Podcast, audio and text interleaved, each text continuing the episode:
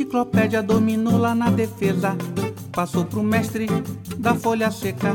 Deu de bandeja para o canhota. Que bem lançou para o tostão. O maratona quis pôr a mão. Mas o vavá deu um lençol. Veio o capita, botou moral. É oração do futebol. Bola no fundo, dribou mané. Bola na rede, gol do Pelé. Bola no fundo, dribou mané. Bola na rede, gol do Pelé. Olá, você ouve o Camisa 8, eu sou o Cláudio Tadashi Oshiro e como sempre quem me acompanha nessa é o meu camarada Felipe Corvino. Como é que você tá, Corvino, tudo bem? E aí, Tadashi, beleza aí, rapaziada? Quem tá na área aqui é o Felipe Corvino. Como é que vai? O que você tem pra gente hoje aí, Tadashi? O que temos para hoje? Olha, hoje nós conversamos com um amigo e também jornalista, Wesley Machado. O Wesley já esteve aqui no Camisa 8 recentemente, entrevistando o PC Guimarães um programa sobre o jogo do Senta, mas hoje ele vem na condição de entrevistado, e aí eu jogo para você de novo. O que, que nós conversamos com Wesley, Felipe? E como dito anteriormente, né, o Wesley, um amigo nosso em comum, que veio na condição de entrevistado, conforme o Tadashi mencionou anteriormente. E o Wesley, ele é jornalista, muito conhecido na cidade de Campo. Ele também é escritor, né? E ele é compositor, como vocês podem perceber ou como, não sei se vocês sabem, mas o Wesley que é o compositor do samba que abre todo episódio do podcast Camisa 8. E o nosso tema, cara, foi sobre futebol e literatura campista, né? Aliás, literatura e futebol campista. E não haveria pessoa melhor para fazer esse meio campo com a gente do que o Wesley, porque além de ser campista, de ser filho da terra, ele também escreveu um livro sobre o campus, né? O Roxinho, time conhecidíssimo na cidade, time grande importância na cultura do futebol da cidade de Campos. E, para além de ter escrito, ele provavelmente consumiu, leu grande parte ou todos os livros escritos né, na cidade de Campos que versam sobre futebol. Então, sobre literatura e futebol campista, ele é o nosso camisa 10, o camisa 10 do camisa 8. É, e o Wesley não só escreveu um livro sobre um, um time da cidade, né? como ele teve acesso a, também a esses autores, muitos já falecidos, infelizmente. Então é realmente a pessoa mais indicada para falar sobre isso, porque estamos falando de uma cidade que é Campos de Goitacazes, uma cidade de médio porte, mas que existe uma literatura sobre futebol muito rica, né? E vocês vão conferir a quantidade de livros que existem sobre futebol e sobre o futebol local, sobre os clubes locais. É realmente fascinante a quantidade de, de literatura que existe em campo sobre futebol. Mas, enfim, esse é um tema que nos interessa muito, inclusive, né? Então, caso você conheça alguém que já, já tenha pesquisado, que já escreveu, que já publicou sobre o futebol de interior, sobre o futebol de bairro, é, nos procure, né? A melhor forma de entrar em contato conosco é por meio do Twitter. Você procura por camisa 8, tudo junto, por extenso. E aí você deixa lá uma sugestão. Se você conhecer a pessoa, se você for a pessoa, por que não? Melhor ainda. Você pode deixar uma crítica, um elogio também. Bom, é isso. Fiquem com o episódio e nós voltamos em breve. Até.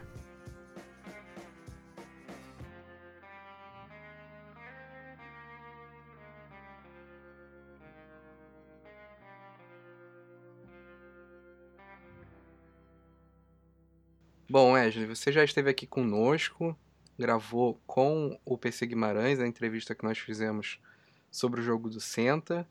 Ali eu pedi para você gravar um áudio, né? Porque você não pôde participar da nossa abertura. Eu pedi para você gravar um áudio se apresentando, dizendo quem você era, o que, que você já fez, por que, que você era um, um convidado, mas não como entrevistado, mas como entrevistador, né? É, eu vou pedir para você fazer isso de novo, porque muita gente pode não ter ouvido o programa com PC Guimarães, inclusive eu recomendo que as pessoas ouçam, falando sobre o jogo do centro, uma partida que aconteceu entre o Botafogo e o Flamengo, e falando de um ilustre botafoguense, que é o PC Guimarães, o Wesley também é um botafoguense, e eu imagino que o PC e você não estão muito bem hoje, né? Como é que você está, Wesley? Bem, eu sou jornalista formado em 2008 no Centro Universitário Fluminense, Uniflu, em 2009, eu iniciei minha trajetória como jornalista profissional, obtive o registro profissional em 2010 e trabalhei em redações, assessorias de comunicação. Como escritor, em 2011 eu participei da coletânea de Crônicas A Magia do Sete, publicada pela Livros Ilimitados. E em 2012 eu editei e publiquei o livro Saudosas Pelejas, a história centenária do Campus Atlético Association, que foi impresso na Grafimar e lançado na Bienal do Livro de Campos 2012. Em 2014 eu participei da coletânea, é, é uma coletânea que não é sobre futebol, que é sobre Zé Cândido Carvalho, e, e também foi lançada na Bienal de 2014. E, e eu sou botafoguense, né? É, fui premiado três vezes no Botafogo, em 2011, 2013, 2015. É, duas dessas premiações foram pelo próprio Botafogo, né? O concurso de crônicas, e em 2015, que foi o primeiro prêmio Botafogo de imprensa. E em 2013 eu fui premiado pela Associação de Cronistas Esportivos do Rio de Janeiro, a SERG, que foi um, uma reportagem sobre o centenário do Roxinho, que é um clube de futebol de Campos Goitacazes, interior do Rio de Janeiro, um clube centenário e que completou 100 anos em 2012. E, e no mais, eu em 2020 agora eu publiquei o livro Botafogo Roxinho, é, com alguns textos selecionados da minha, da minha trajetória desde 2009, que eu comecei com um blog sobre o Botafogo, o Estrela Solitário no Coração, e eu editei é, 52 textos, foi publicado em 2020. E também publiquei agora em 2020 o Corrupção no Futebol, que foi resultado é, da minha pesquisa para dissertação do mestrado em Sociologia Política na Universidade Estadual Norte Fluminense da Ribeiro, a UENF.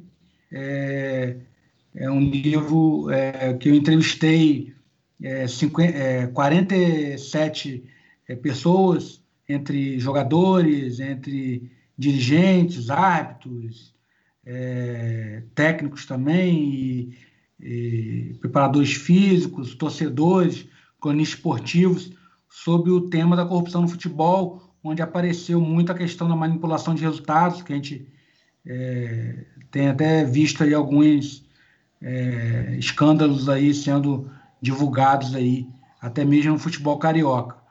E, e tem alguns projetos, como Campos de Bola, que é um Instagram é, sobre futebol campista, o Bola Carioca também, que que resultou até de uma conversa com o Tadashi, é, que, que na época já queria focar no futebol carioca, no Viva La Resenha, que é o site que a gente é, tem junto desde 2015, e, e depois resultou no, no, Camisa 8, que eu vi nascer, é, junto com o amigo Felipe Corvino, e, e tem esses projetos estão um pouco parados, o Campos de Bola e o, e o Bola Carioca.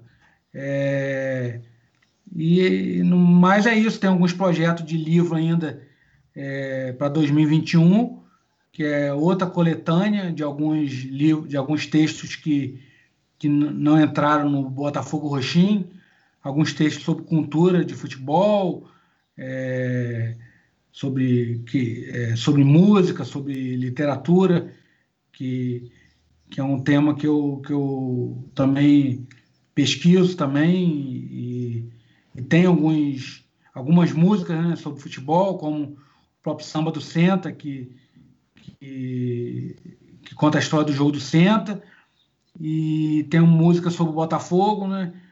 tem o, a música sobre o título de 89, tem a oração no futebol, é, que fala dos apelidos do, dos craques que vestiram a camisa da seleção brasileira.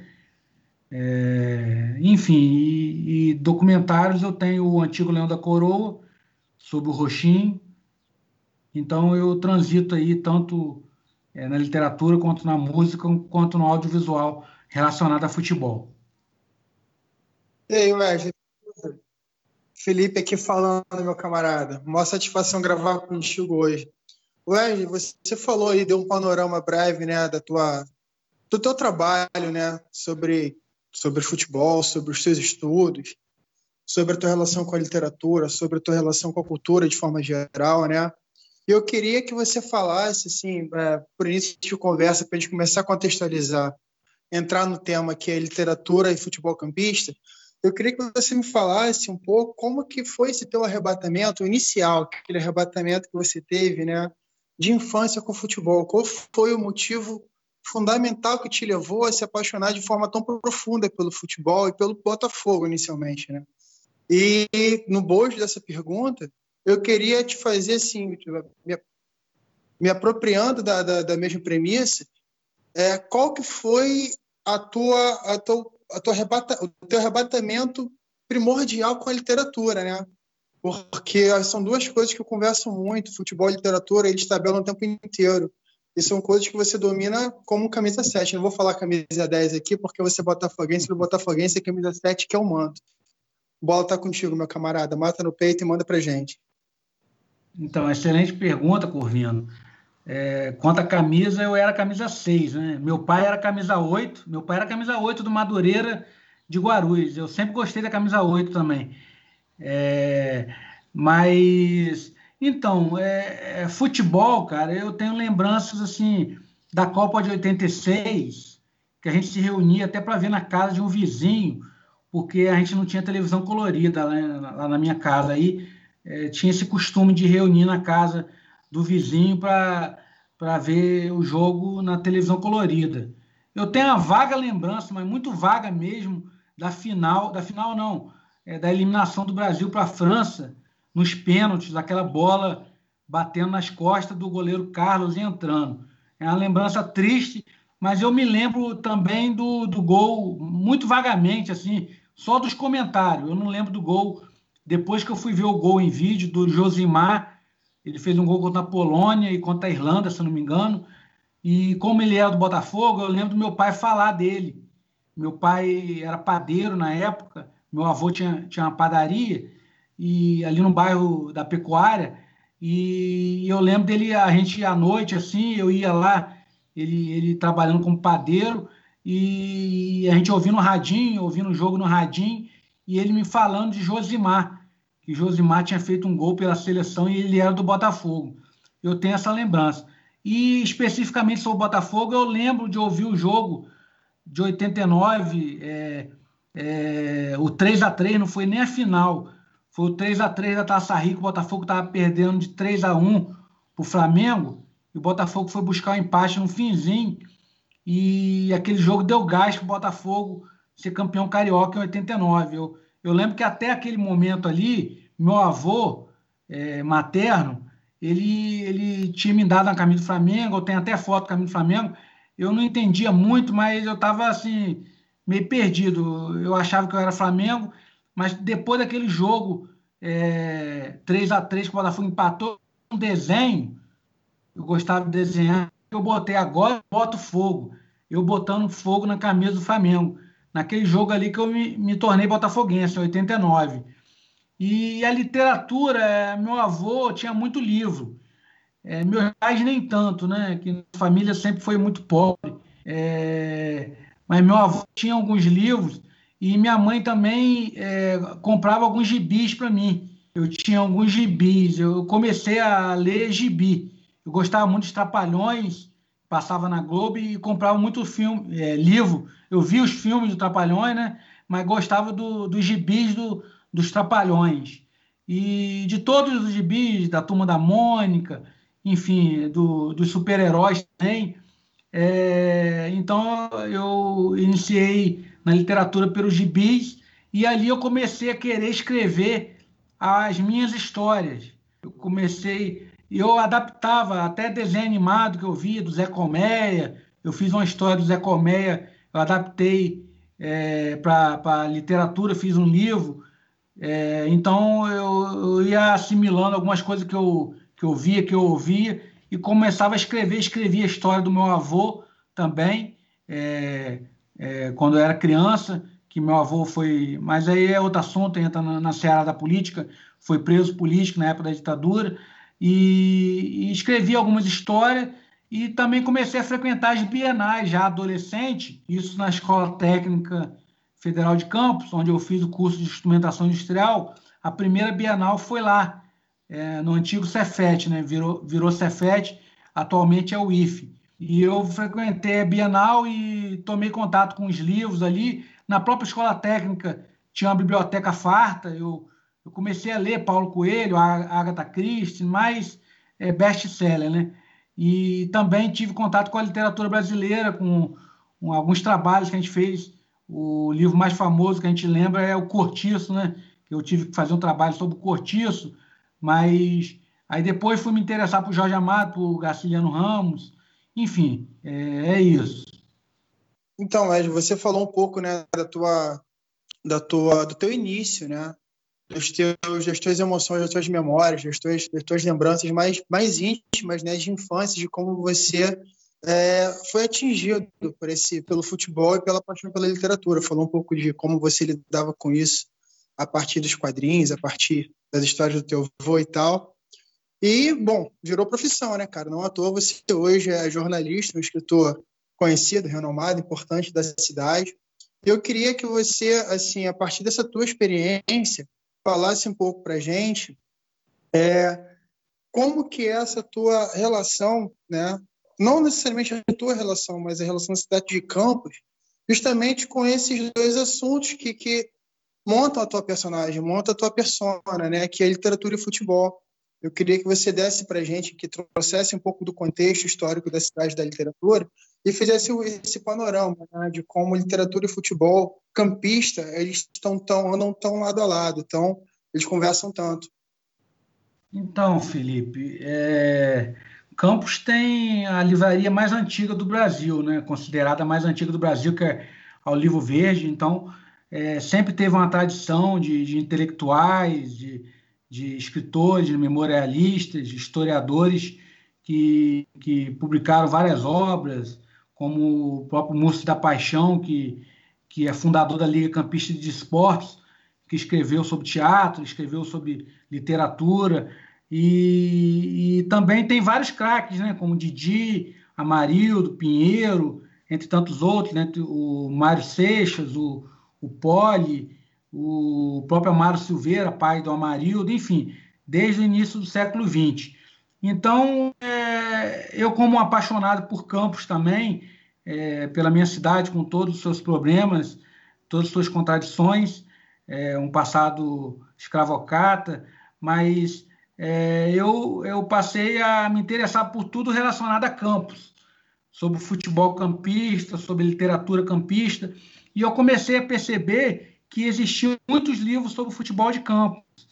É, desde o Almanac Esportivo do Jubileu de Ouro do Futebol Campista, de 1962, do Nilo Terra Areias.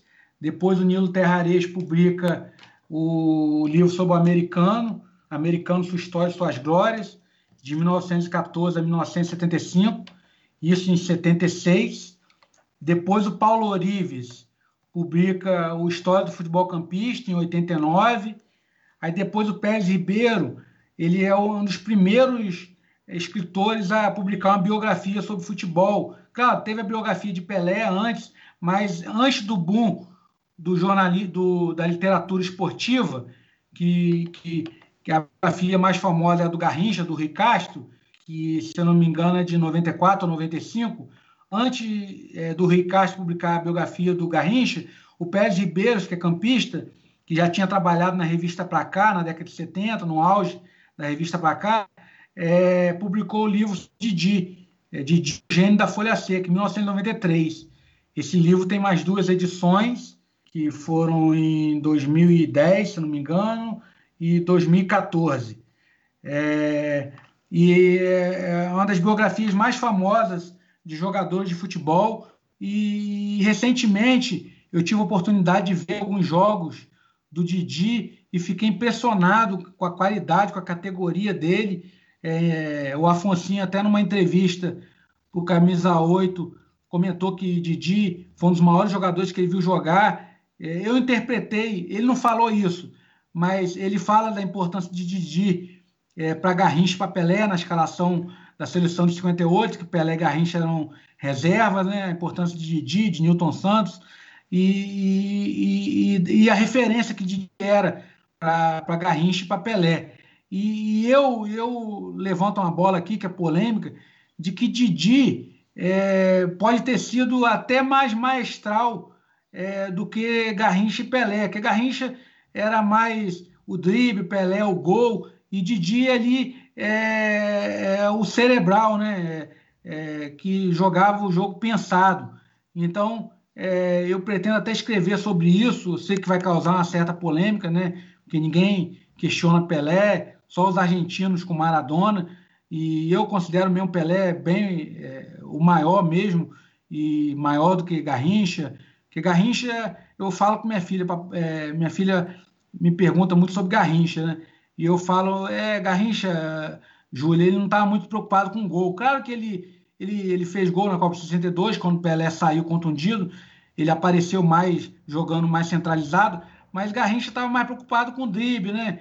Então, é, é, eu comparo o Garrincha muito com o Maradona, essa questão da alegria, até na, na, na maneira de viver também, entendeu? Mas voltando ao assunto do futebol campista, eu falava do, do, do livro do Pérez Ribeiro. O Pérez Ribeiro é, publicou também Em Cima do Lance, em 2000, que são algumas crônicas dele. ele tem um capítulo que ele, ele faz, é, ele entrevista algumas pessoas é, que é, falam a seleção campista de todos os tempos.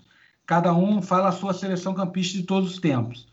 E depois tivemos outros livros, como do Elvis Santa Fé, que é o Ídolos do Nosso Esporte, que a primeira edição é de 97 e depois a segunda edição de 2006. E depois o TID, é um amigo que eu, que eu é, fiz na faculdade, que me incentivou até a pesquisar sobre o Roxinho. O TID, em 2010, ele publica o livro é, sobre futebol campista, né, é, que fala, é, é, eu não lembro o título agora exatamente, mas fala da questão da memória, né? Como se é, o campista não tivesse memória, como se o brasileiro né, não tivesse memória, né? Isso é uma crítica que se, faz em Campos. As pessoas falam muito que a terra do já teve, né? Que foi a primeira cidade a ter luz elétrica. Aí a gente fala também da, da, da, da livraria Livro Verde, enfim, vários acontecimentos, né? Teve o primeiro presidente negro, Nilo Peçanha, teve o abolicionista é, Zé Patrocínio, mas as pessoas criticam muito é, a campus moderna, a campus atual, como se já não existisse mais aquele, aquele saudosismo. O Pérez Ribeiro é muito crítico da cidade, mas eu, eu, eu, eu, assim, eu como um condescendente, eu, eu ainda sou apaixonado pela cidade de Campos. E então, em 2012 eu publiquei o Saudosas Pelejas, a história centenária do, do Campos Atlético Association, que é o Roxinho, é um clube de futebol centenário, completou centenário em 2012, clube de Campos Goitacazes, Rio de Janeiro. É, e no mesmo ano, o Elvis Santa Fé publicou o centenário do futebol de Campos Goitacazes. E também tivemos o livro do Magno Prisco, em 2014, Rumo ao Hexa, que, que tem um capítulo sobre os jogadores campistas que serviram à seleção brasileira. Então, esse é o panorama da literatura do futebol campista, é, que, que ainda tem muito a se pesquisar ainda.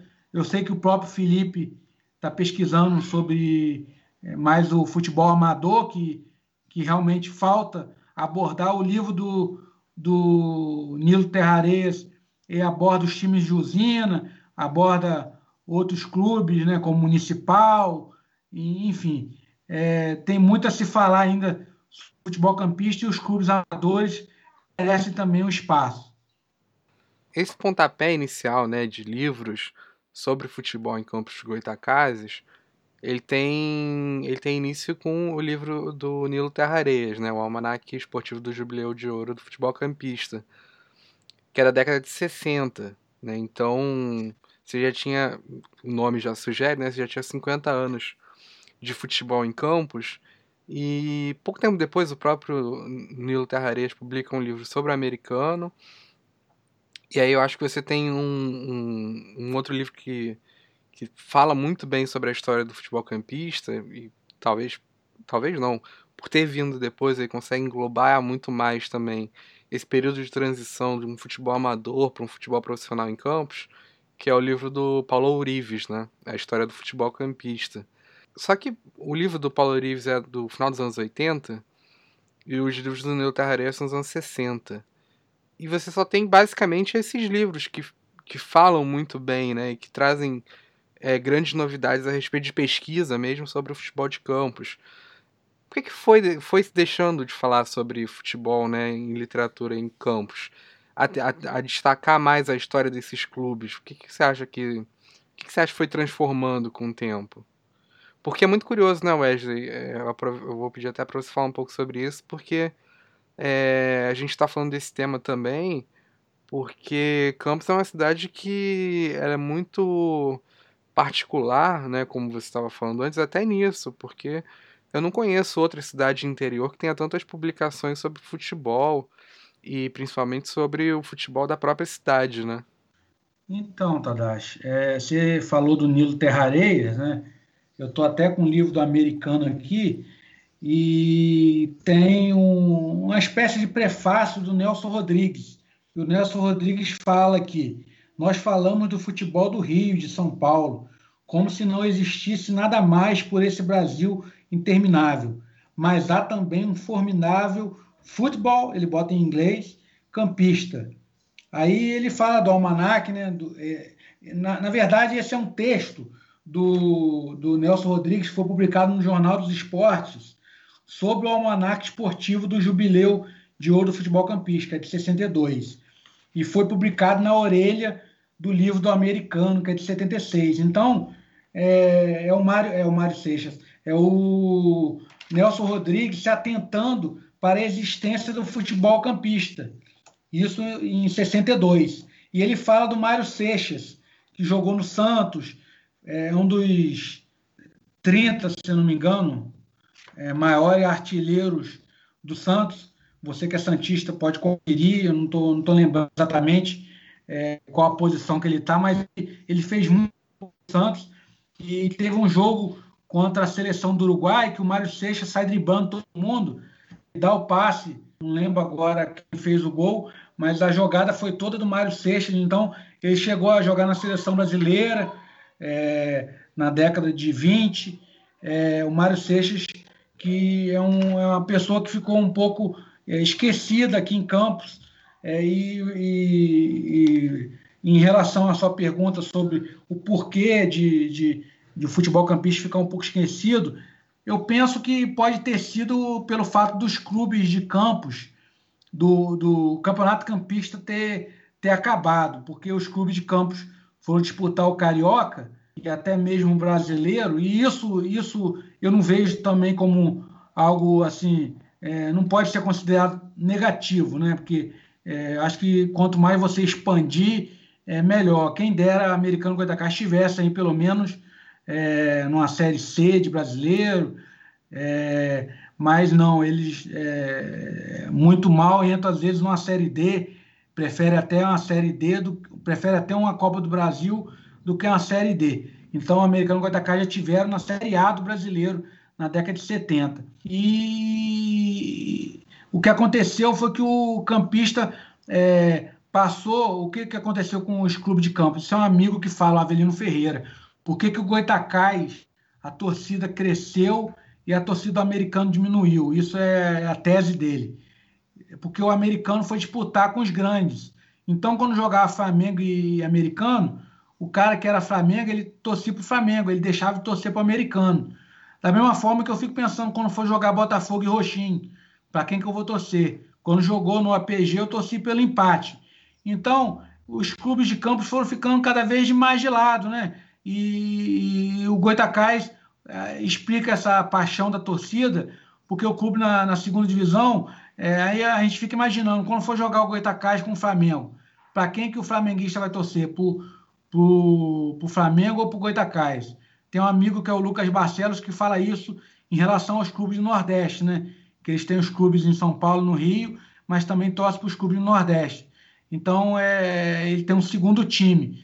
Então, para quem que ele torce quando joga o clube dele no Rio ou no São Paulo, quando joga com o clube dele no Nordeste. Então, eu acredito que as pessoas passaram a torcer menos. É, o Rio Branco, por exemplo, ele já não disputa já há muitos anos. Eu, se o Roxinho tivesse voltado, eu ia continuar torcendo para o americano, para o Goitacás, como eu sempre torci. Quando não tinha o Roxinho, eu torcia para o americano Goitacás, continuo torcendo ainda por americano Goitacás.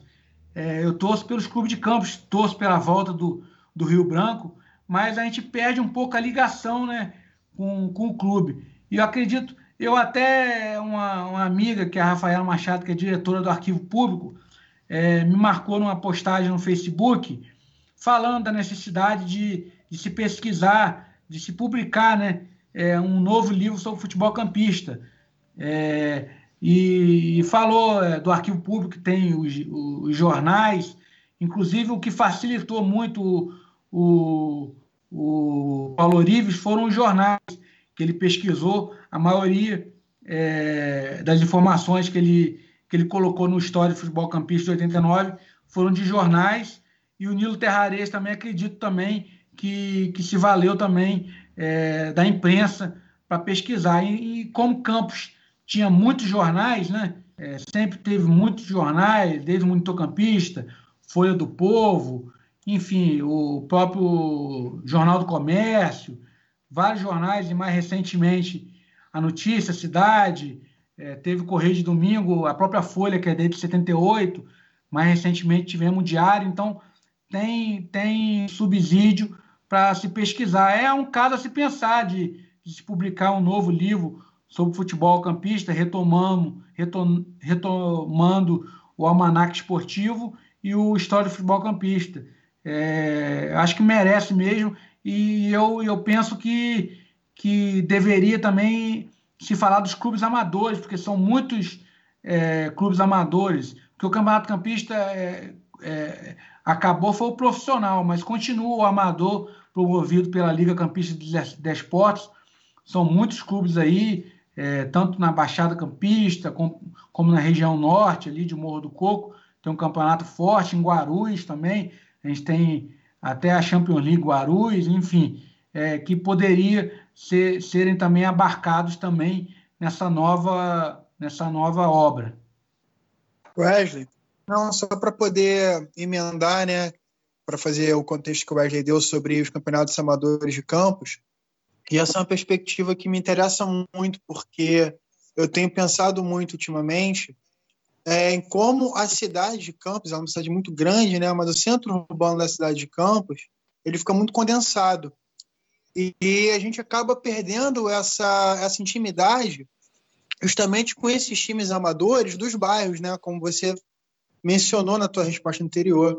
Isso é uma coisa que me inquieta muito, que me, me provoca muitas reflexões, porque a partir do momento que a gente compreende a geografia da cidade de Campos com outros olhos a partir, né, mirando do mirando esses times amadores, esses estágios desses times amadores, a gente monta uma outra geografia, a gente tem a perspectiva de uma outra geografia da cidade interpreta o futebol com outros olhos também, né?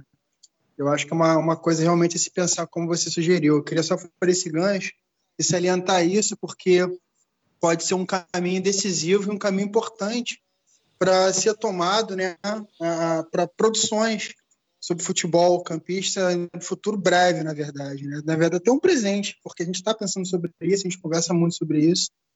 Eu acho que pode ser um caminho importante, interessante vir, vir ser explorado, vir ser pavimentado.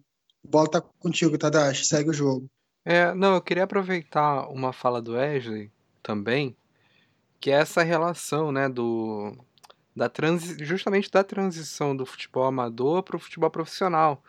Porque tem muita gente que fala que isso matou o futebol de campos também, né? Porque a profissionalização do futebol em campos ela se dá também com a junção do estado da Guanabara com o Rio de Janeiro, né? Se eu estiver errado, o já me corrija.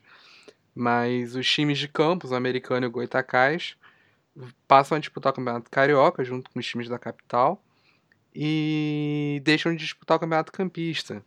Né? E o campeonato campista ele era muito forte porque você tinha duas equipes com muita torcida e que sempre foram referências de um bom futebol no interior do estado do Rio de Janeiro. Esses times abandonam o campeonato para passar a disputar um campeonato mais importante, que é o Campeonato Carioca. Então tem muita gente que fala, ah, é, a fusão do estado da Guanabara com o Rio de Janeiro matou o futebol de campos. E é, é, curioso como você pode fazer esse paralelo com os livros também, né? Talvez o próprio interesse do campista pelo, pelo, pela sua história no futebol ou de valorizar os seus clubes, ele tenha diminuído também com, com o abandono do, dos times maiores, né? Do, principalmente do americano do Goitacás em disputar o Campeonato Carioca.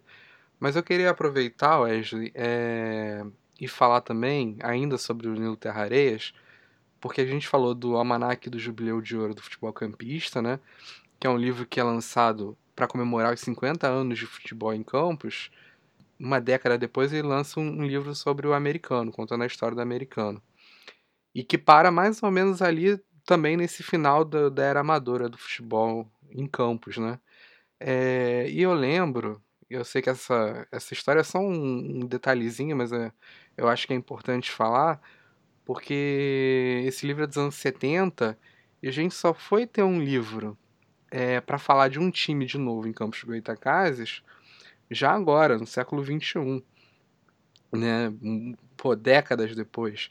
É, então você tem um livro sobre americano, mas você nunca teve ninguém até aquele momento, até, até 2012, que tinha parado para escrever sobre o Goitacás, ou que tinha parado para escrever sobre o Rio Branco, ou sobre o campus. Ainda não fizeram, né? Um livro só sobre esses times, não. Tem o seu do campus, obviamente. Mas é muito curioso como esse livro do americano ele aparece isolado e eu lembro que eu tinha te falado isso uma vez, você falou: Não, mas o Nilo Terraria estava escrevendo um livro sobre o, o Goitacás. e você me mostrou a capa, né? Que a capa era igualzinha à capa do livro do americano. Só que esse livro parou na capa, né? Ele não, não foi além disso, né, Wesley? Isso, Tadashi. Eu tô até com ele, que é a vida de um pioneiro. Só tem a capa, contra a capa. É tem algum, alguma, algumas coisas que ele rascunhou aqui. Ele botou aqui os presidentes, é, enfim, Goitacai 1918, 1919. Ele botaria algumas fotos. Ele bota até aqui clichê. É um livro que ele não, não deu seguimento. O Nilo Terraré, que eu posso falar porque o filho dele me falou, ele era torcedor do americano mas ele, ele ia escrever um livro sobre Goitacás também, entendeu? E esse livro dele, o Almanac Esportivo, é fundamental para se compreender a história do futebol campista. O, o Paulo Orives também tem seus méritos, mas o, o Nilo Terrarias foi pioneiro, que ele fala não só dos quatro principais, né, o americano Goitacás, o Rio Branco e o Campos, mas ele fala também, eu estou com ele aqui, ele fala do municipal, ele fala do Paraíso, do São José, os clubes da usina, né? Ele fala do São João também, fala dos dirigentes, dos cronistas esportivos, enfim, é um apanhado geral. Ele fala do João Duncan, que seria o patriarca do futebol campista, fala como que a primeira bola teria chegado em Campos. Eu até usei é, um trecho do livro dele no, no Saudosas Peleja, no livro sobre o Campos, e fala até de clubes é, de escolas como o Bittencourt, como o Liceu, enfim. É, o Barão também, é um clube também aqui, ó, de 1961, enfim. É um livro fundamental que chegou a ser digitalizado pela Câmara, mas é, saiu do ar, né, que era a Biblioteca Campistana. Eu até contribuí nessa digitalização, tanto do Almanac Esportivo do Jubileu de Hoje Futebol Campista, que é um livro raro, que é muito difícil de se achar. Eu tenho uma edição que o filho dele, é, que é um amigo, que é até torcedor do Roxim, engraçado que o Nilo Terra Areias era americano e o filho dele, que é o Léo Areias, é Roxim. E o filho dele me presenteou com essa edição, a capa está até desgastada, ela foi digitalizada, essa, essa edição. Mas saiu do ar, a Biblioteca Campistana da Câmara, a gente não sabe por quê, e também o livro do americano também foi digitalizado, mas o livro do americano até pouco tempo se encontrava na Olivo Verde, algumas edições. Eu tive até a oportunidade de enviar algum exemplar para o Celso Zelt, que é colecionador de livro de futebol. Enfim, o Nilo Terra Areias fez um grande trabalho aí que me incentivou. Depois também eu vinha conhecer o livro do, do Paulo Orives, que o filho dele, até um amigo que eu fiz na faculdade, trabalhamos junto na rádio educativa, o Paulo de Almeida Orives, filho do Paulo Orives, ele, ele criou um blog é, reproduzindo o livro. Então tem disponível, quem quiser se pesquisar no Google História do Futebol Campista, vai direcionar para um blog que tem todo o livro ali. Do, agora eu já estou falando do Paulo Orives, que é o livro de 1989. O filho dele faleceu agora esse ano, é, e o Paulo Orives também, o pai, faleceu também por idos lá de 2000 e 2008. Na época eu estava até na faculdade, quando o Paulo Orives faleceu, que é um gaúcho que veio morar em Campos, veio trabalhar em Campos, trabalhou é, nas, nas emissoras de rádio aqui, era comentarista, e escreveu esse livro que foi, que foi publicado pela editora Cátedra e com o apoio da federação, né? Um livro também muito importante para o futebol campista. E depois não tivemos mais. É, tivemos o do TID em 2010, que pesquisou também, além dos quatro é, principais, pesquisou sobre os outros clubes, os clubes de usina, os clubes o municipal, enfim, outros clubes. É, e, e, e, agora falta né, falar dos clubes amadores, né? Porque, como você estava falando, é, eu acredito que seja, essa seja até a saída, tanto agora é, na área literária, uma publicação de fôlego sobre os clubes amadores, como para o futebol em geral, né? É, voltar a frequentar os estádios de bairros. A gente tem o exemplo da Copa Noroeste, é, que foi um sucesso. Então, a, saída para o futebol campista seria é, esses jogos, é, até envolvendo, poderia envolver os quatro grandes no início de temporada, como se fosse uma pré-temporada, mas um, quadrangular com eles, eles entrando mais à frente, alguma coisa assim, mas um campeonato é, com os clubes dos bairros, né? É, da Baixada Campista, de Guarulhos Centro, é, da região norte, enfim, é, reunindo é, esses clubes que têm mais estrutura, que têm algum estádio, algum campo, e, e com público para voltar a reacender a chama do futebol campista, que as pessoas deixaram de lado. As pessoas têm deixado de lado até mesmo o futebol carioca, né? É, hoje tem, tem criança aí que torce para clubes da Europa, né?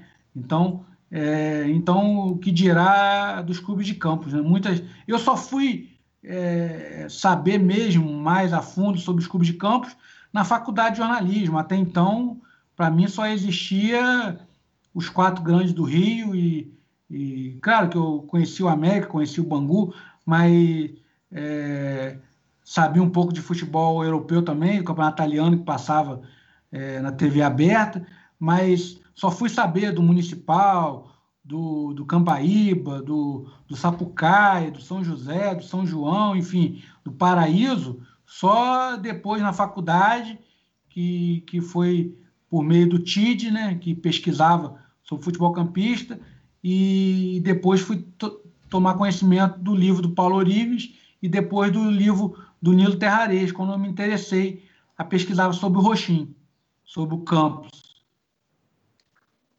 É, eu, eu vou complementar o que você disse, Wesley. Eu acho que ainda faz muita falta um livro sobre o Goitacás, só sobre o Goitacás, e eu acho que eu, no embalo deveria ter um livro também do americano, porque o, Nilo, o livro do Nilo Terrarias é dos anos 70, né? É, o americano tem muita história depois dos anos 70, né? principalmente no, no início dos anos 2000, no, nos anos 90, enfim. É, essa história precisa ser melhor contada também. Eu acho que.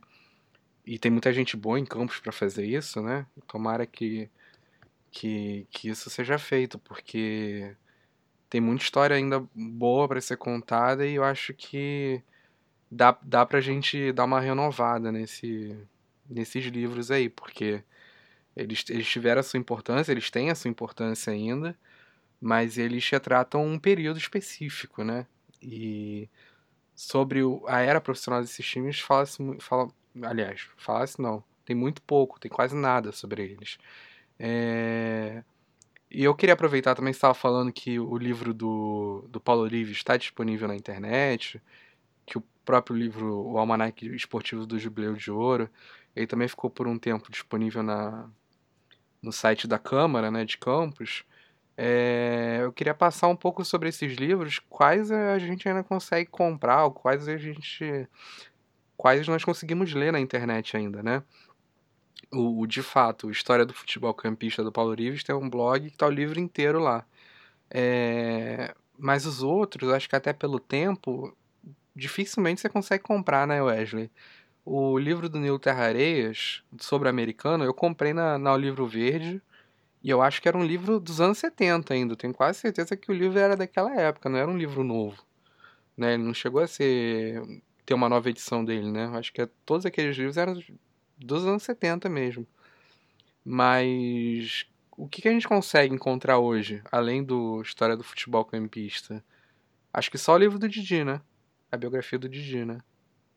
Ah, e o livro do Tid, né? Que tá, na, tá no Ludopédio. Então, Tadashi, é, o livro do Didi você acha, né? Porque saíram algumas edições agora nos anos 2000. É, o livro, a primeira edição de 93, a primeira edição, em algum sebo, você consegue até achar. É, e o História do Futebol Campista, impresso, que eu estou falando, impresso, você, esses dias apareceu numa, num sebo aqui de Campos eu tenho uma edição dele. Eu cheguei até a presentear o próprio Celso Zéus também com História de Futebol Campista. É um livro que às vezes aparece, uma vez ou outra, mas também, também é considerado raro, o físico. O História de Futebol Eu Campista. acho que eu já vi no estante virtual também. Isso. Mas é isso, é caro, né? Ele é caríssimo. Ah, é, ele tá com preço de raro, é. Coisa de 100 reais, às vezes. O livro do, do Elvio Santa Fé, que é o centenário de Campos Goitacazes, ele, ele sumiu. Ele tinha para vender é, na livraria aqui de Campos, da Noblesse, mas agora só com a família eu perdi o contato também dele também. Ele faleceu e eu tenho a primeira edição do Ídolos do Esporte, que é um livro tipo no formato A4, um livro grande, e tenho a edição também é, dos anos 2000, do ídolo do esporte, que não, não é só sobre futebol, que era uma coluna que ele tinha no jornal exatamente, é, mas era ídolos do, do esporte. E ele publicou vários textos, tem texto, texto até sobre jogadores antigos, como Manuelzinho, goleiro do Campos. Então, o El Santa Fé, que também foi técnico de futebol, vivenciou o futebol é, diretamente, escreveu alguns livros sobre futebol e esses ídolos do, do esporte, é, eu lembro que eu comprei a segunda edição numa banca de jornal. E mais qual? O Em Cima do Lance que você acha? O Em Cima do Lance tem muitas edições, que é do Pérez Ribeiro, que tem um capítulo sobre futebol campista. Você acha, porque saiu, saíram muitos exemplares. E no mais, é, o Saudosos Pelejas também se tornou um livro raro, porque foram poucos exemplares, foram aproximadamente 300 exemplares. E uma vez só que eu achei vendendo um sebo virtual e indiquei para um amigo para comprar, mas eu, eu, eu, por exemplo, só tenho um exemplar, que foi o que meu avô, que eu dei para meu avô, um dedicatória, e quando meu avô faleceu, minha avó me devolveu. Eu só tenho esse exemplar. Eu tenho o PDF dele, quem se interessar, é, entrar em contato comigo pelas redes sociais. Eu estou no Instagram como Wesley B. Machado e no Facebook Wesley Machado. Pode entrar em contato pelas redes sociais que eu disponibilizo gratuitamente o PDF do, do Saudosos Peleja, que é a primeira edição. É, tem um defeito gráfico que não sei o que aconteceu lá, que o Jagamador ficou algum defeito que, na verdade, eu nem ia publicar ele em e-book, né? Que eu só fui é, me atentar para essa questão de e-book mais recentemente. Foi aí que eu publiquei o Botafogo Roxinho e o Corrupção no Futebol, que eu nem publiquei impresso. E aí, Tadashi, respondendo à sua pergunta anterior, vem um problema que, que pode estar relacionado com esse desinteresse das pessoas sobre o futebol campista. Eu penso também que as pessoas têm, estão desinteressadas sobre livros, entendeu? Sobre literatura. As pessoas não têm lido mais. Então, eu confesso que eu, eu tenho uma biblioteca, mais ou menos 400 livros. Hoje que eu fui mexer aqui nos livros, eu tenho lido mais na internet. Então, eu não tenho pego livro assim físico para ler, entendeu? Eu tenho lido até em é, literatura infanto-juvenil, que meu irmão envia para minhas filhas. Aí, quando chega aqui, que eu não tenho comprado mais livros. Eu, faz tempo que eu não compro livro físico. Então, eu estou com a biblioteca um pouco parada aqui, eu confesso, faço um, um, uma autocrítica. Se eu que me interesso por livro não tenho lido, imagina as outras pessoas. Então, é, as pessoas não têm se interessado, a pessoa está passando tempo vendo internet, vendo rede social, vê às vezes até um vídeo no YouTube, vê. Então, é por isso que é, a importância também do audiovisual também, de fazer documentários, e de, de compor músicas sobre futebol também, é, de, de abrir mais o leque. Mas, claro, que a literatura tem coisas que você só encontra no livro, né? não vai encontrar na internet. Então, é, é bom, eu estou até gostando aqui que eu, que eu peguei os livros aqui para ler, fui folheando aqui e, e, eu acho que falta isso mesmo, interesse do público, é, saber se esse público está interessado. Claro que vai, vai ter, mas é um nicho, né? Vai ser só um nicho. Mas e o livro, acho que é, ele fica pro resto da vida, né? Tanto que até hoje eu sou reconhecido pelo livro do Roxinho. Foi uma coisa que fica marcada. Todo mundo dá valor a um livro, né? Quando um livro é lançado, a pessoa fica reconhecida, a pessoa é valorizada. E eu acho que, que os torcedores do Goitacás, do americano, eu tenho um amigo que quer escrever sobre o título de 2012, 2002 do americano, que ele fala que o americano foi o verdadeiro campeão carioca de 2002. É, o, o, Bruno Rocha, ele tem esse projeto desse livro. O torcedor Goitacás merece um livro sobre o acesso, né? Foi 2017, não foi? Tem o, o vídeo do 12, né? Que, que foi feito, que foi um acesso histórico sobre o maior rival. Enfim, tem muita, muitos assuntos, às vezes um título, às vezes um jogo até, ele rende um livro, nem que seja alguma história de torcedor. Eu tenho um amigo, o Vitor House, que está com um projeto de, de, de, gravar um vídeo sobre histórias de torcedor de, de, de clubes de campos, né, do Goitacai, do Americano, do Campo, do Rio Branco. Então, é isso na área do audiovisual. Então, tem muitos projetos a serem feitos. Eu tenho meus projetos no Instagram, estão um pouco parados, mas pretendo voltar, que é o Campos de Bola. Enfim, para incentivar as pessoas a saberem mais, que as pessoas não sabem, como eu falei, só na faculdade que eu fui que eu fui saber sobre futebol campista. Para mim, até então, só existia americano Goitacás. Eu conheci o, o Roxinho porque eu joguei lá na escolinha, mas é, quem sabe que existe, por exemplo, o Paraíso de Tocos. Tem um amigo, Lucas Barcelo, que pesquisou sobre o Paraíso de Tocos. Então, é, é, a pessoa do bairro, por exemplo, a pessoa de Tocos, saber a história lá do paraíso de Tocos, né? Pessoa ali do, do IPS, ali do Capão, saber a história do municipal. Acho que isso aí podia ser até ensinado nas escolas, né? Pensa uma disciplina sobre futebol campista, enfim, sobre literatura campista.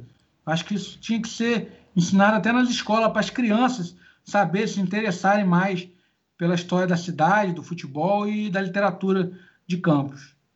Wesley, antes da gente passar para o seu livro, né? Porque eu acho que a gente merece falar dele à parte, porque não é todo dia que a gente conversa diretamente com o autor. Eu queria que você falasse ainda sobre autores, é, justamente um pouquinho mais sobre o Nilo Terrares e sobre o Paulo Orives, porque eu acho que desses nomes, assim, talvez sejam que mais contribuíram, né?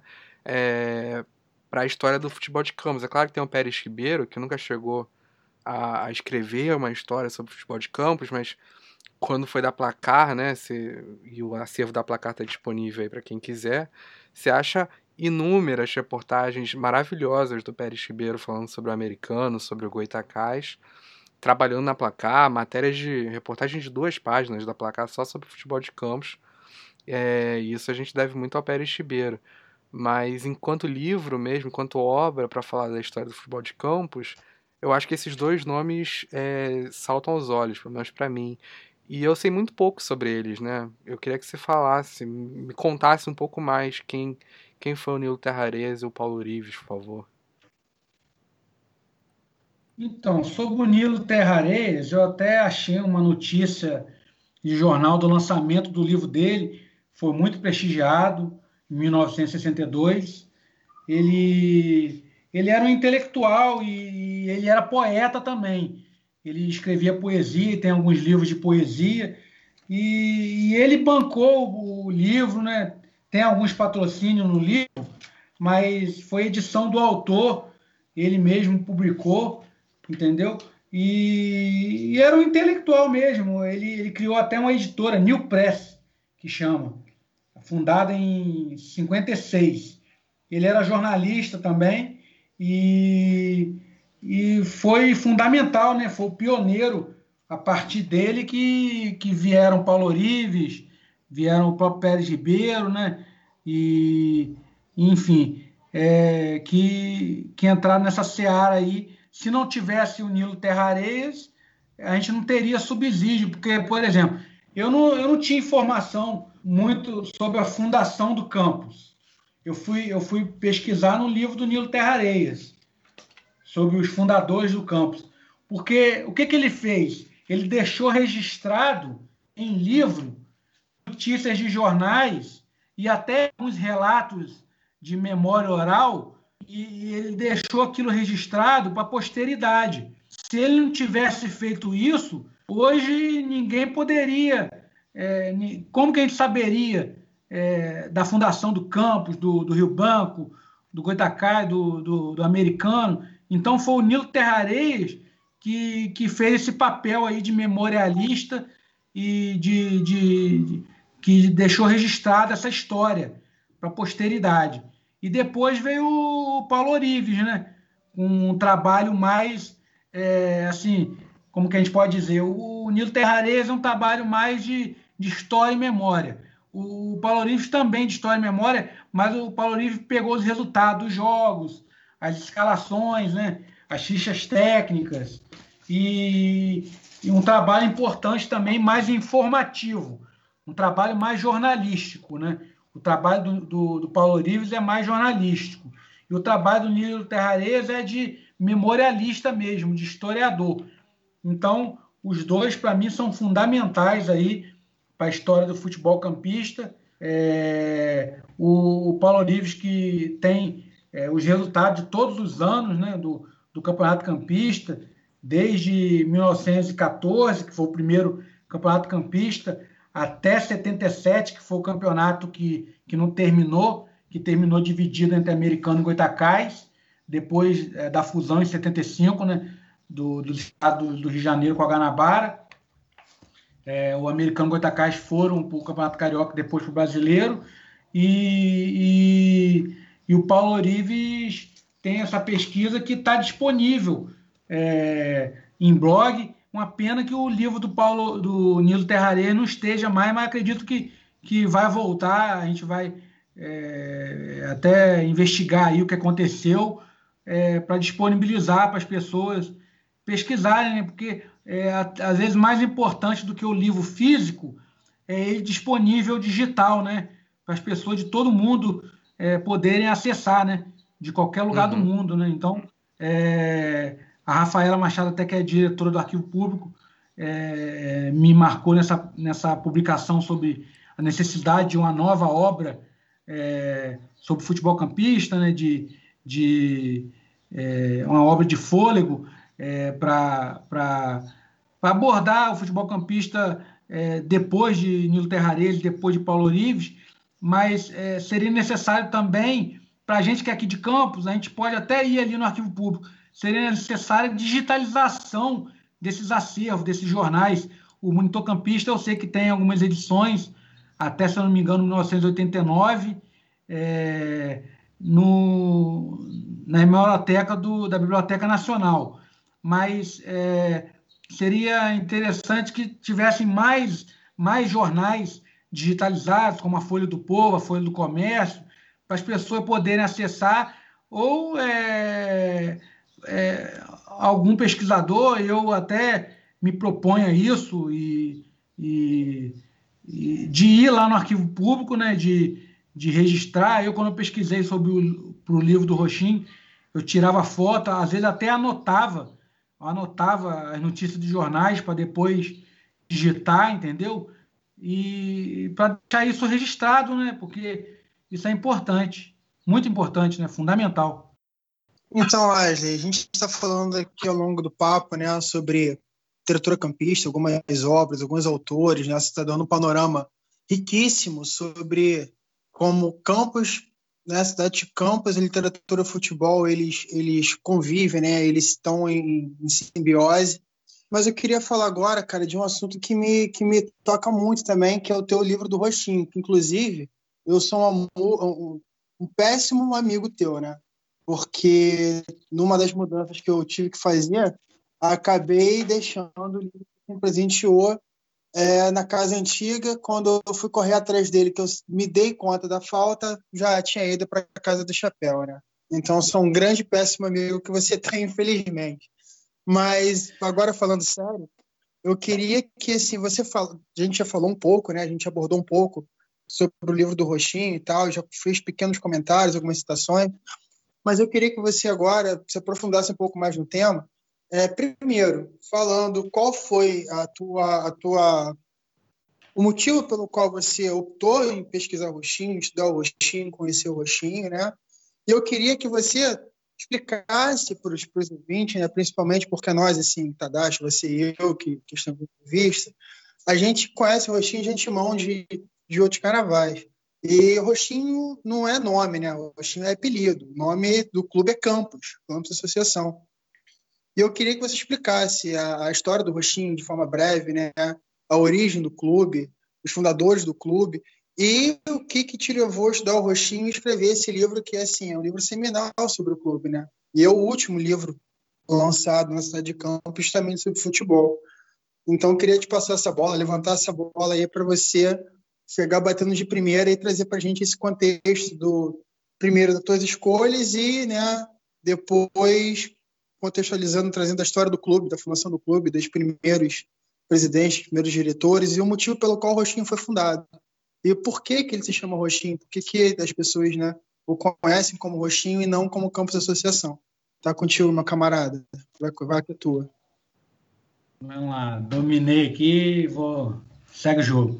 É, então, é, eu fui assistir uma apresentação de de, de TCC do TID, né, Aristide Leopardo, isso em 2006, é, na antiga FAFIC, Faculdade de Filosofia de Campos. Ele era veterano, eu era mais, eu já estava ali no quarto, quinto período. Eu não tinha decidido ainda o tema da minha monografia. E, e a pesquisa do TID foi sobre futebol campista em geral. E, e tem um, o livro do, do Paul Vine, que, Paul Vane, né, que fala é, como se escreve a história, né, que fala que o historiador deixa uma lacuna para o outro pesquisador, o pesquisador deixa uma lacuna para o outro pesquisador. E, e, ali eu senti que o Tide deixou uma lacuna para mim, porque ele falou muito do Goitacás, que ele é torcedor do Goitacás, falou do americano, falou brevemente do Rio Branco, mas eu senti falta de mais informações sobre o Roxinho. Eu falei, poxa, tem o Roxinho também, pô. Por que não falar sobre o Roxinho? Aí comentei com o meu orientador, já tinha escolhido o orientador, que era o professor Ávio de Campos, e falei, pô, professor, estou pensando em, em, pesquisar sobre o Roxinho. Ele falou, oh, boa ideia. Inclusive, meu tio, o tio dele, que era o, o jogador jogou no, no, no aspirante do Botafogo. Não estou lembrado o nome agora do, do tio do professor Ávio. Ele foi, foi secretário do Roxinho e participou da diretoria do Roxinho. Hugo, lembrei agora o nome dele, Hugo. É, o Hugo jogou no, no, no aspirante do Botafogo e foi secretário do Roxinho. Foi jogador de futebol. Aí o professor Horácio me incentivou, falei, poxa, então vou pesquisar. Aí fui pesquisar no arquivo público, fui no monitor campista ali, ainda na, na João Pessoa, é, quando tinha ali o acervo do Monitor Campista. Fui na Liga Campista de Esporte, tinha alguns jornais ali na Liga Campista de Esportes, e tinha jornal também no Palácio da Cultura, no porão do Palácio da Cultura. E comecei pelo livro, o primeiro livro que eu fui pesquisar foi o do, do Paulo Orives, do História do Futebol Campista. Pelo livro do Paulo Orives, eu descobri os anos em que o Campos foi campeão, os cinco títulos campistas, né? Que foram 1918, 24, 32, 56, 76. Aí eu comecei a pesquisar dos anos dos títulos, para falar dos títulos.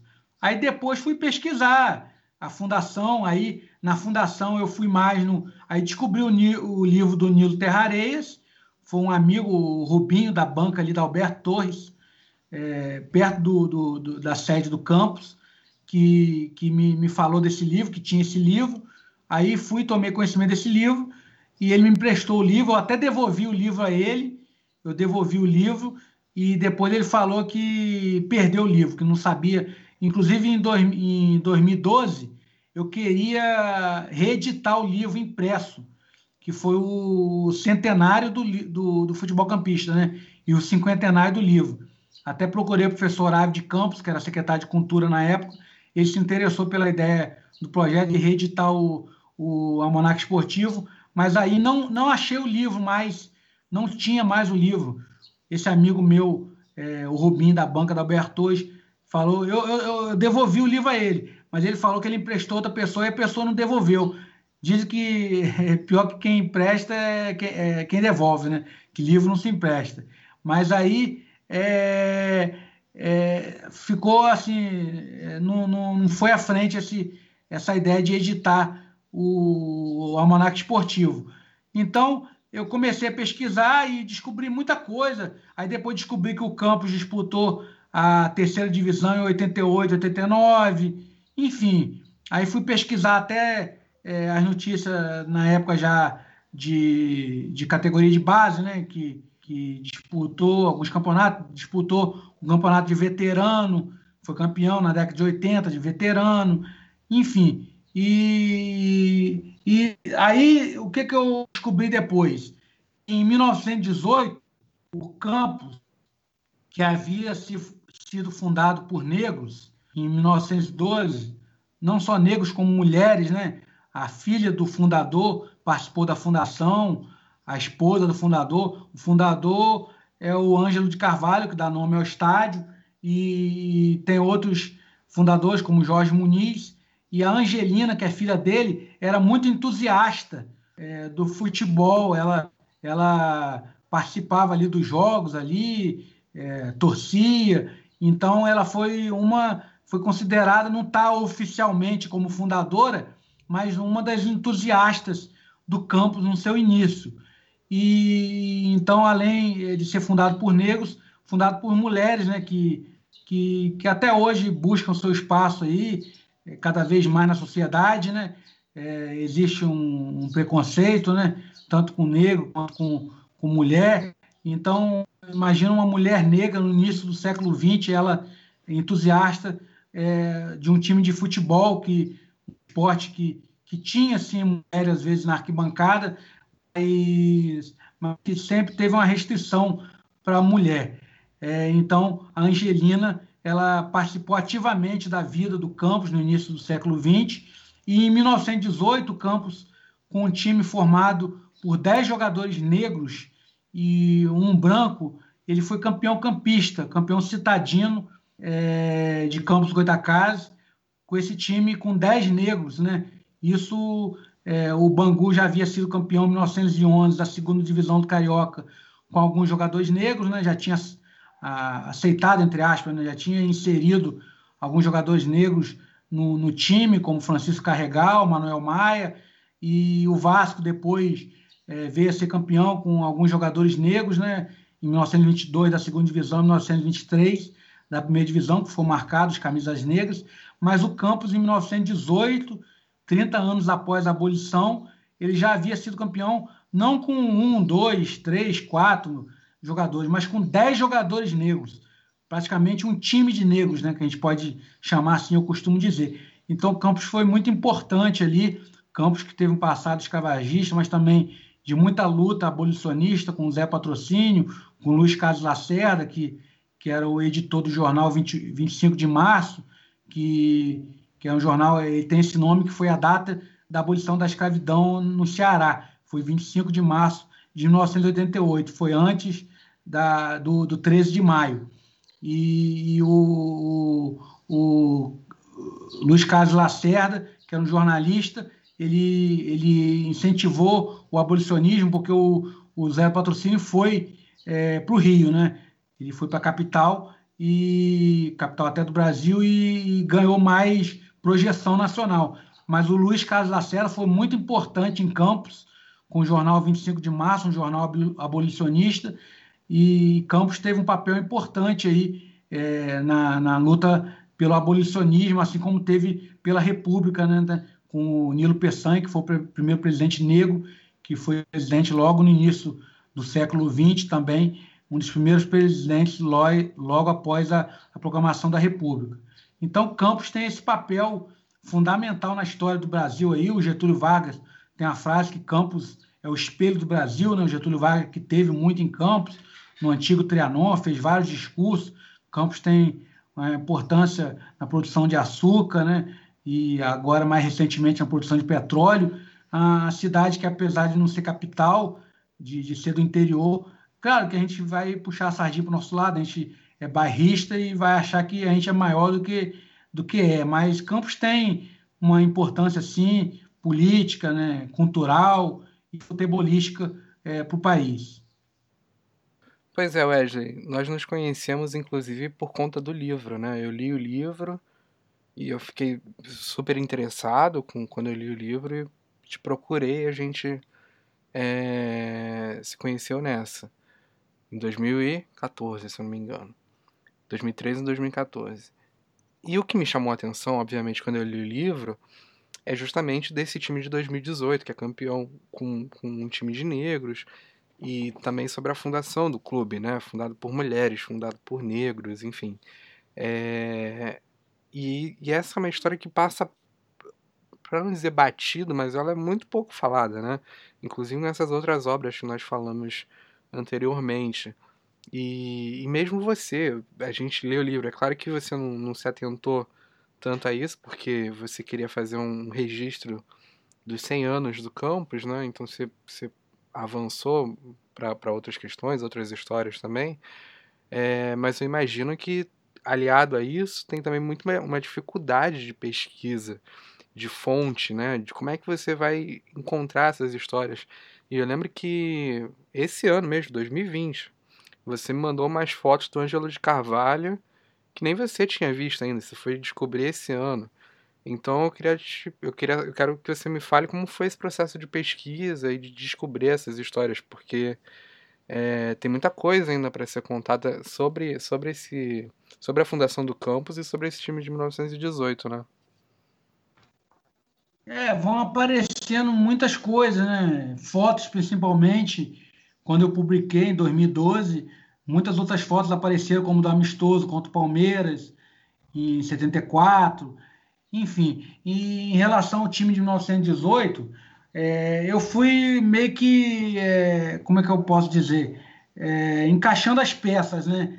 É, a gente tinha informação sobre o Bangu, sobre o Vasco, então é, tinha um, um, texto do, do Elvis Santa Fé que falava Campos primeiro no mundo, ele falava no mundo, primeiro no mundo contra o racismo. Aí já, já considero mais difícil, porque, porque a gente não, não tem tanta informação, quer dizer, se buscar até tem, mas aí precisaria de um trabalho de, de muito fôlego para saber. Por exemplo, eu considero que é o primeiro no estado do Rio de Janeiro a ser campeão com, com um time de negros, porque eu sei que foi antes do Vasco e foi antes do Bangu porque o Bangu foi em 1911, né?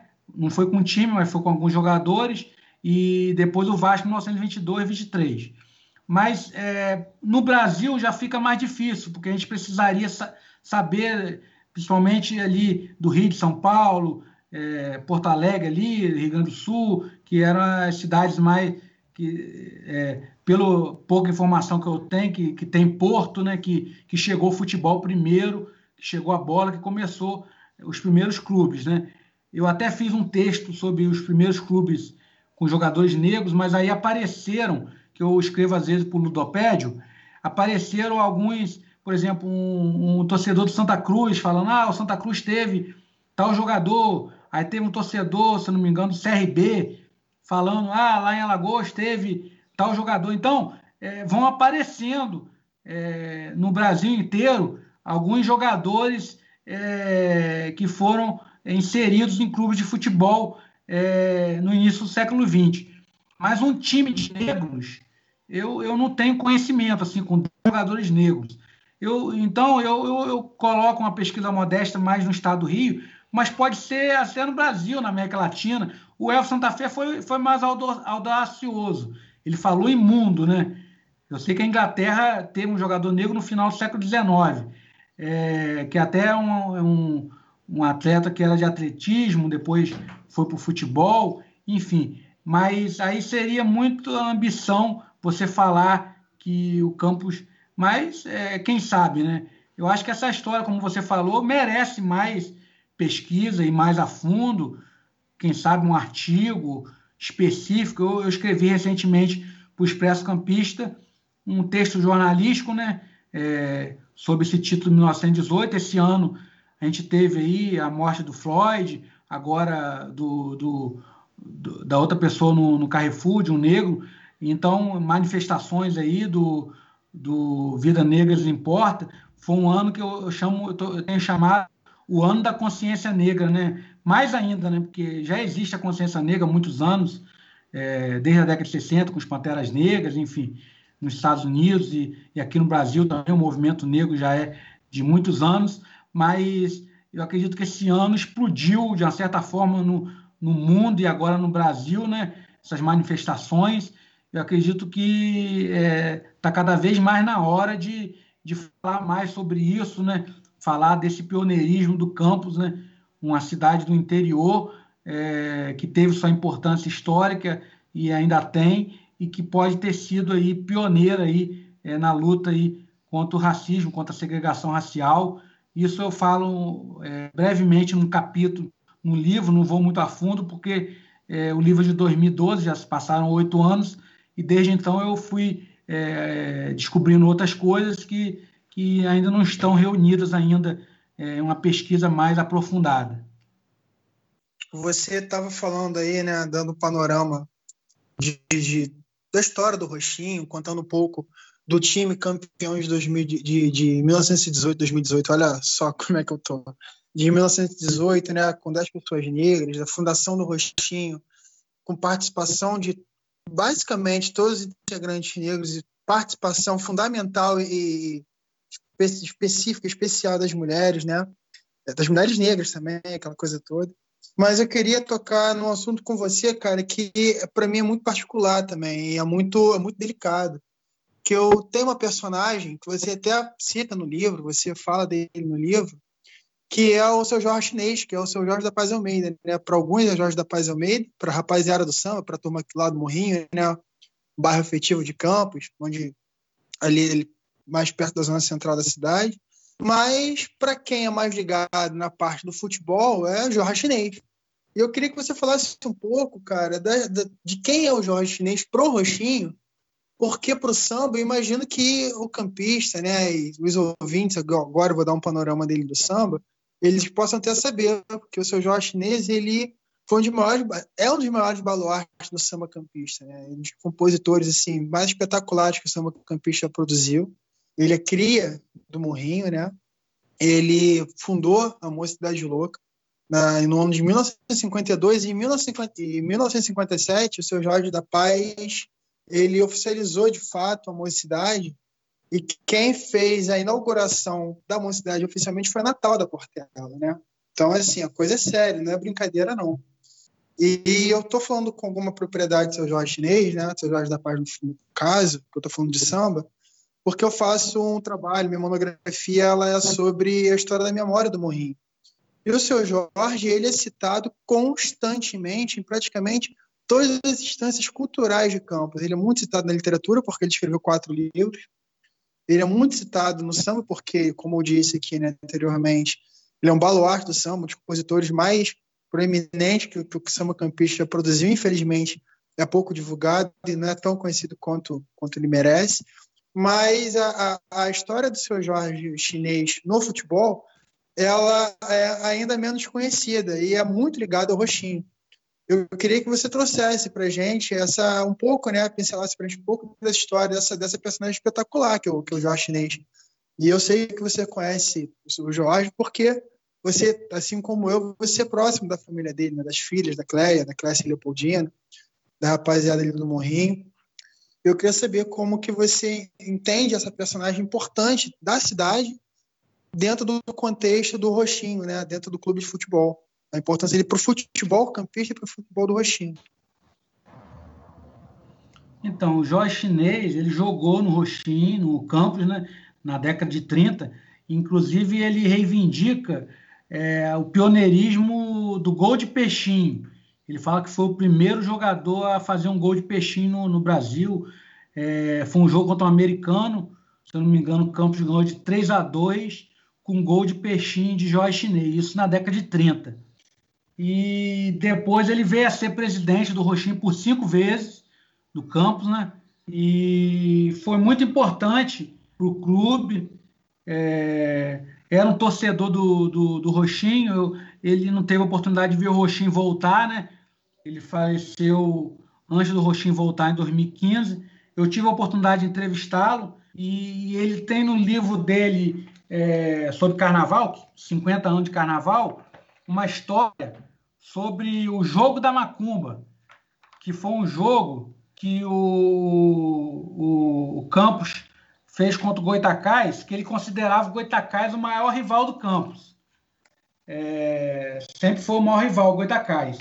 E, e, o Campos fez um jogo contra o Goitacás e, e os dois clubes tinham dois blocos bloco de samba. O Campos era o Você Me Acaba e o Goitacás era o Mama na Burra. E o Campos, e parece que o Goitacás fez uma macumba para ganhar o jogo. Só que o Campos ganhou o jogo. Aí parece que no, no, no carnaval o bloco do Campos botou lá um cartaz lá. É, não teve lama nem macumba. Porque o jogo também estava chovendo e estava com muita lama, entendeu? E tem, tem essa história nesse livro. 50 anos de carnaval do Jorge da Paz Almeida, Jorge Chinês. É o jogo da macumba entre, entre Campos e Goitacás. Ele gostava de ressaltar isso, que o maior rival do Campos é o Goitacás, os dois do mesmo ano, né? De 1912, com a diferença de dois meses de fundação de um para outro, o Goitacás de agosto e o Campos de, de outubro. Né? O Rio Branco também é de 1912, o Rio Branco é de de novembro. E o americano só, só viria a ser fundado em 1914. Então, antes de ter a rivalidade de, de americano Goitacás, já tinha a rivalidade de, de Campos Goitacás, que era o clássico vovô. Era o antigo clássico vovô campista, né? Que eram os clubes mais antigos de Campos. Então, o Jorge Almeida é uma figura, rapaz. Eu, eu fui entrevistá-lo e ele falou assim: você não vai me perguntar sobre carnaval, não? Porque eu estava eu, eu mais interessado em futebol, né? Aí ele falou, pô, você, você não vai me perguntar nada sobre carnaval, cara? Aí ele foi e me contou essa história do, do jogo da Macumba, que estava relacionado aos blocos de, de, de, samba dos clubes de futebol, que os clubes de futebol tinham tinha os blocos de samba. O, inclusive o, o, americano, eu, não, eu queria saber por quê, que o nome era Mosqueteiro da Baixada. Por que, que esse da Baixada do americano? mas o nome do bloco de carnaval do americano era Mosqueteiro da Baixada. O Rio Branco, que eu não, que eu não, não lembro, não, acho que não tem registro de algum bloco sobre o Rio Branco. Mas é interessante isso, que os clubes de futebol tinham blocos de carnaval na época. Muito bom, Wesley, muito bom. Mas, assim, é, você sabe os pormenores desse jogo da Macumba, assim, para além do que você para além do que você relatou com a gente na sua entrevista com o seu Jorge, porque, assim, eu estou te perguntando isso da maior curiosidade do mundo, porque eu fui fazer uma entrevista com as filhas dele, né? O seu Jorge, infelizmente, era falecido nessa altura, por um trabalho que eu estou desenvolvendo, inclusive vai ser apresentado na próxima semana. E elas falam muito sobre carnaval, elas falam muito sobre os blocos, sobre os ranchos, né? sobre, os, uh, os cordões, sobre os bois pitadinhos, então, sobre essa cultura de carnaval extremamente forte, extremamente potente na cidade de Campos e ainda mais no Morrinho, né? Mas elas não, não, não têm muita intimidade justamente com essa parte do pai delas, que é a parte boleira, o jogador, o, o cara, o cara do campo, o cara que ia para o clube, o cara que, enfim, que fazia, que fazia às vezes, né, de, de, de jogador de futebol. E você tocou no, no, numa história que eu, particularmente, né, eu, eu tenho verdadeira adoração pela obra é, do seu Jorge, enquanto compositor enquanto campista. Eu tenho vários sambas dele aqui transcritos, que as meninas me deram de fonte, as filhas dele me deram de fonte, compartilharam comigo. Mas essa história do jogo da Macumba eu nunca tinha ouvido falar antes. Você tem mais detalhes para poder, para poder ornamentar essa história, para poder rechear essa história, cara? Porque eu estou fascinado. Eu acho que é um negócio que assim, não pode não pode passar batido é, é, com, tanta, com tanta simplicidade. acho que merece um pouco mais de robustez. Se você puder contribuir com a gente, cara, te passo a bola para você marcar esse gol aí que vai ser o gol da vitória, o gol derradeiro. Então, Felipe, eu peguei o livro aqui. É, é, na primeira parte do livro, no capítulo Blocos de Embalo, Blocos Avulsos, Blocos de Samba, logo na, na primeira página. Ele fala aqui: é, o Campos perdeu para o Goitacás, com rebolo e tudo. Ele gostava muito de falar desse rebolo, sabe? Rebolinho. É, jogou no Goitacás e depois foi para o Campos. E fez muito sucesso no Campos. É, é, Jorge Chinês foi o maior jogador que ele viu vestir a camisa do Campos, Rebolinho. Então ele fala: é, Rebolo foi um craque do Roxinho que sozinho decidiu muitas partidas, já consideradas perdidas pelo então Leão da Coroa. Isso é Jorge Chinês escrevendo. Então o Goitacás fez uma crítica, que os blocos de samba era chamado de bloco de crítica, né? Então o Goitacás fez uma crítica mostrando um amolador e o cartaz um rebolo que não amola mais. Já o Campos, que achou que o jogo foi decidido em favor do azul por causa da macumba de Nico Soldado, como era chamado que se dizia, se o macumbeiro, é, como era chamado que se dizia se o macumbeiro do Goitacás, Nico Soldado, é o macumbeiro do Goitacás. Aí continua Jorge Chinês, Jorge da Paz Almeida. Como tinha chovido no dia do jogo, os inconformados acharam que a água e a macumba facilitaram o jogo para o adversário. Aconteceu que antes do carnaval, eles voltaram a, a jogar, o Roxinho e o Goitacás, né? Campos do Goitacás. E o Roxinho ganhou. Então o Goitacás ganhou o primeiro jogo, com a Lame e com a Macumba, e depois o Roxinho ganhou, criando motivos para a resposta à crítica do adversário. Lembrando, então, o bloco de samba era o bloco de crítica, né? Era uma gozação, né? uma zoação um com o outro, um carnaval. Então, o cartaz do, do Você Me Acaba, que era o bloco do Campos, o bloco do Goitacás era um Mama na Burra, o cartaz dizia o seguinte: era um jogador do Campos marcando um gol com a legenda: Não teve lama nem macumba. Muito bom, cara, muito bom, excelente essa história. Eu não conhecia, eu tô assim, tô fascinado. É o tipo de caso, né? Porque assim, aconteceu, isso é, isso é fato, é verídico, isso ocorreu, isso é histórico, é histórico. Só que é o tipo de coisa que dá para gente fantasiar de tantas formas, dá para gente assim, viajar no tempo de tantas formas, trazer isso com tantas linguagens, né? Assim, fazer um fantasiar com, com o assunto, porque no final das contas é muito lúdico, né, cara? O futebol ele tem muito dessa dessa peculiaridade do lúdico. Ele é todo jogo de futebol para mim é dramático, ele é envolvido de drama e de ilusão, né, cara? E, pô, conhecer isso através da, do teu relatos, né, das tuas inspirações e das fontes que você pesquisou, que são, assim, as fontes que me comovem, assim, eu tô extremamente emocionado. Queria te agradecer demais por ter trazido essa história e por ter contribuído com a gente nessa entrevista, que, assim, eu tô maravilhado, tô completamente deliciado com, com o papo que a gente está tendo, Wesley. Tô realmente, assim, eu, ontem, né, a gente conversou é, é, nas nossas redes sociais que eu estava com muita expectativa dessa entrevista. Eu acho que superou as, as expectativas que eu estava tendo. Obrigado de verdade por isso. Eu queria trazer o Tadashi também para poder dar as considerações finais dele, né? Porque, assim, eu acho que a gente está tá encerrando em grandíssimo estilo. Não, tá, estamos, né?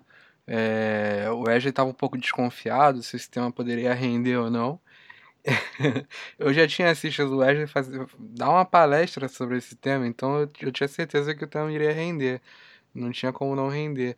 Eu queria só aproveitar, Wesley, já que a gente está falando um pouco do campus, do roxinho, dessa relação, e logo no, no, no começo do nosso papo você falou é, um pouco do seu trabalho como compositor, né? E você falou do, da música Coração do Futebol.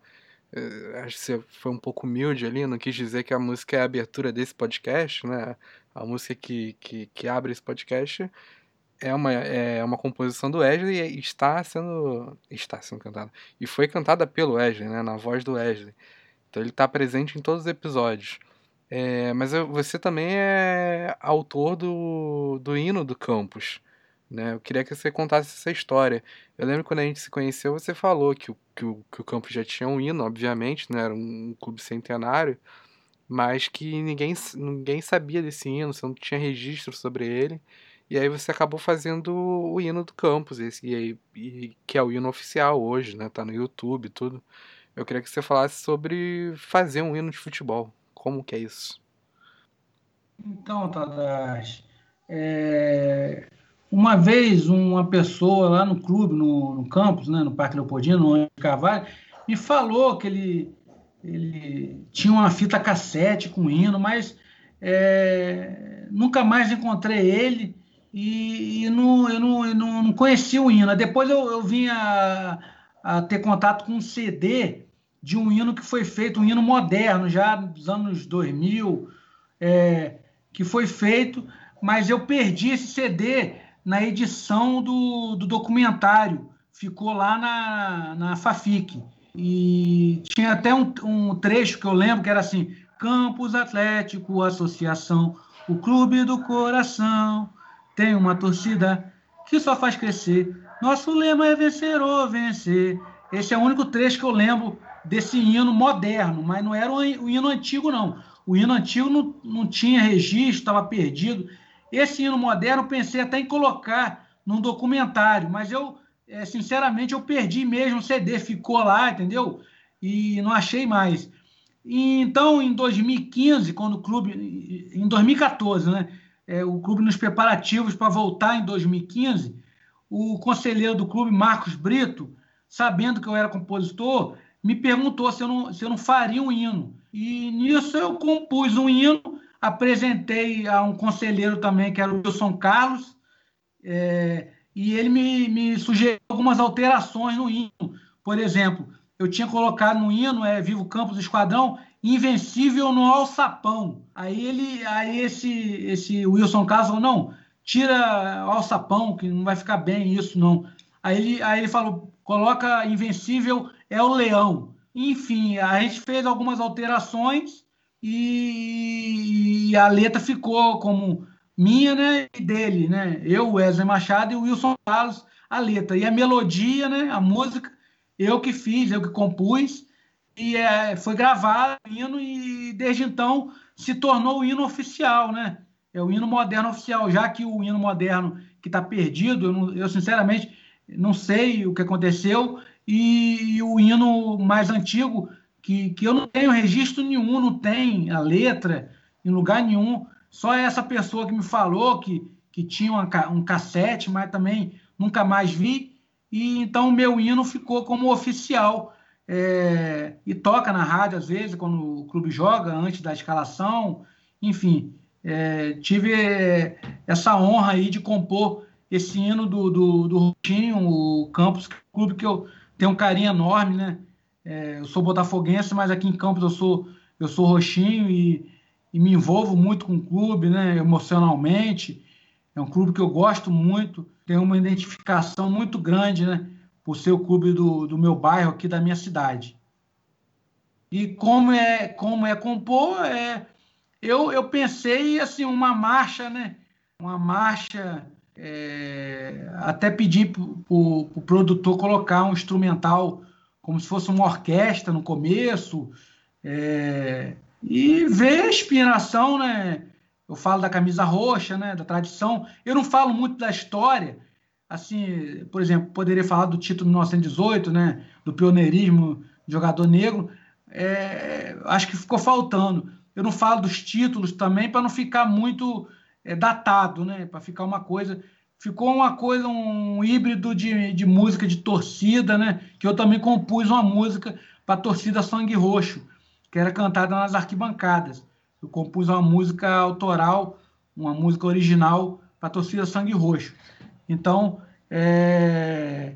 mas eu fico satisfeito, né, de dar, saber daqui a 100 anos, eu acredito que vai ser o hino oficial. Alguns clubes têm dois hinos, até três hinos, né? É...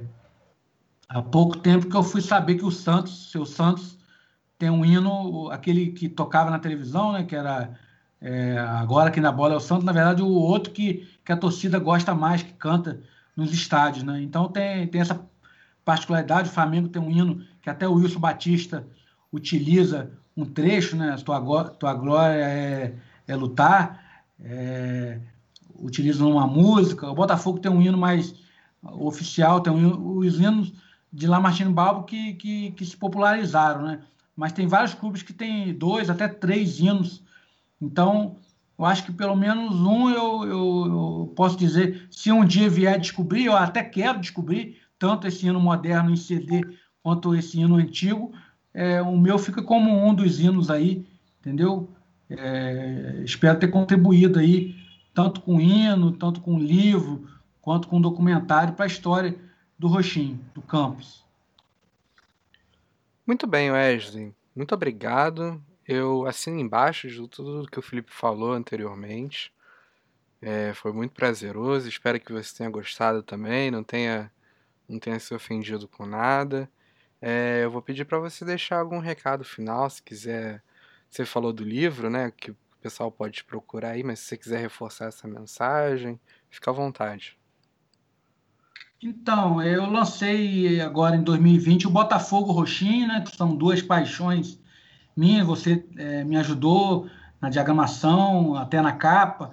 É, e tem alguns textos sobre futebol campista, sobre o Sapucaia, sobre a Aliança do Queimado, né?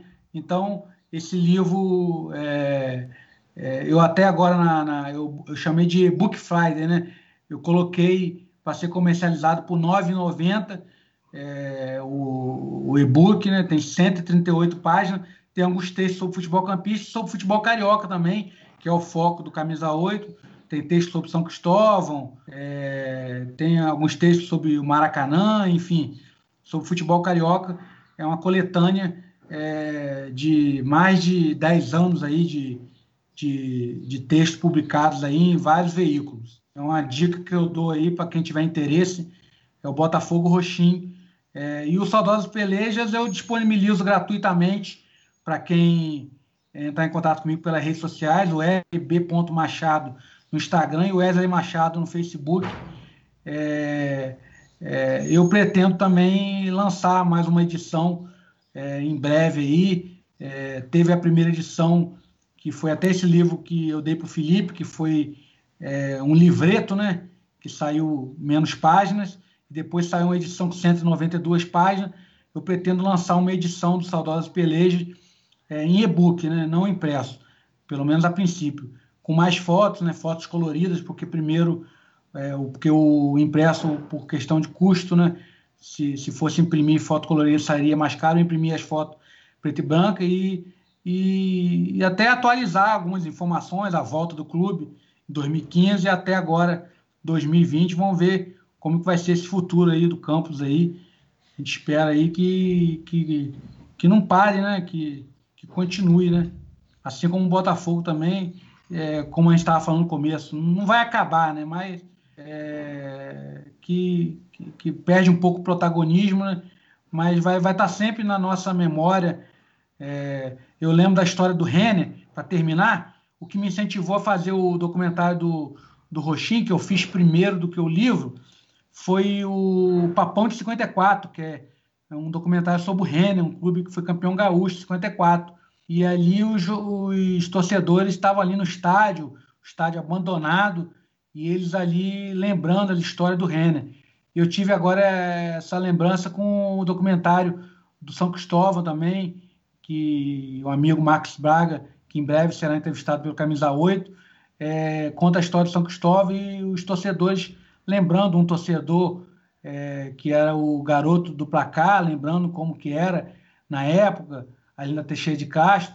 Então, é, os clubes nunca vão acabar, vão estar sempre, por mais que estejam na, na segunda, na terceira, na quarta divisão, vão estar sempre na, nas nossas memórias. Gol do Pelé, bola no fundo, Mané, bola na rede. Gol do Pelé, bola no fundo, dribou Mané, bola na rede. Gol do Pelé, bola no fundo, dribou Mané, bola na rede. Gol do Pelé,